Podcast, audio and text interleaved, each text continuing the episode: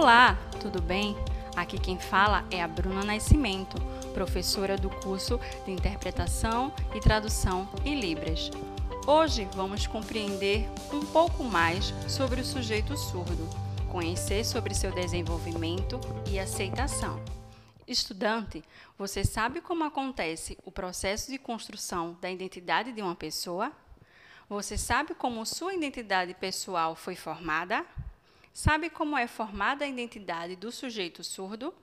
Conhece as diferentes identidades assumidas pela pessoa surda? Pois bem, essas são algumas questões que serão tratadas e elucidadas no nosso caderno na competência 2, da disciplina de surdez e identidade social.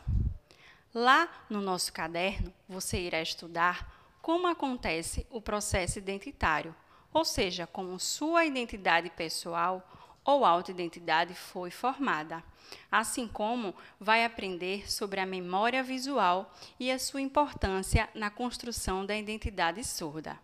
Lá também você irá conhecer as diversas e complexas identidades assumidas pelas pessoas surdas, identidades essas que totalizam sete e que podem ser classificadas ou diferenciadas de acordo com a forma de comunicação do surdo, se ele usa a Libras para se comunicar em seu meio social, como também o contexto familiar, de como era a estrutura da sua família e o seu contexto em que cresceu, a sua participação dentro da comunidade surda, se participa de formativa ou não, o grau de surdez, do sujeito surdo, se leve, moderado ou profundo, se ele é praticante da cultura surda, ou seja, se pratica os costumes e valores oriundo dos artefatos culturais surdos, dentre tantas outras características.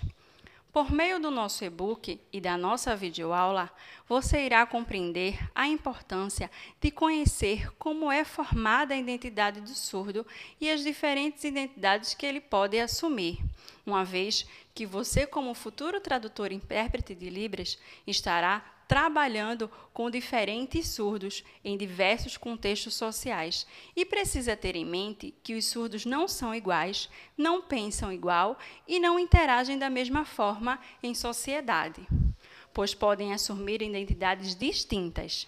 Aproveitando, você que é estudante da Rede Pública de Ensino de Pernambuco, se inscreve no canal do YouTube para ter mais acesso a materiais.